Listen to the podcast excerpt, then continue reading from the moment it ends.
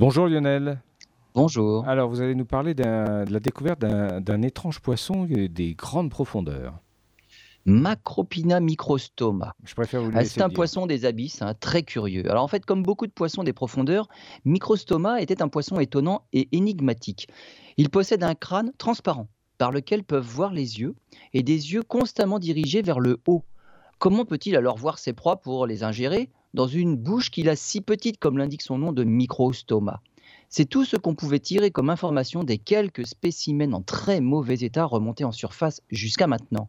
Mais maintenant, tout a changé. Avec un petit robot qui a pu observer Macrospina microstoma évoluer dans son milieu naturel à 1000 mètres de profondeur au large des côtes californiennes, les yeux en fait sont inclus dans une structure transparente qui peut se tourner vers l'avant comme des fûts, des canons d'obus en fait. En fait, sa technique de chasse est étonnante.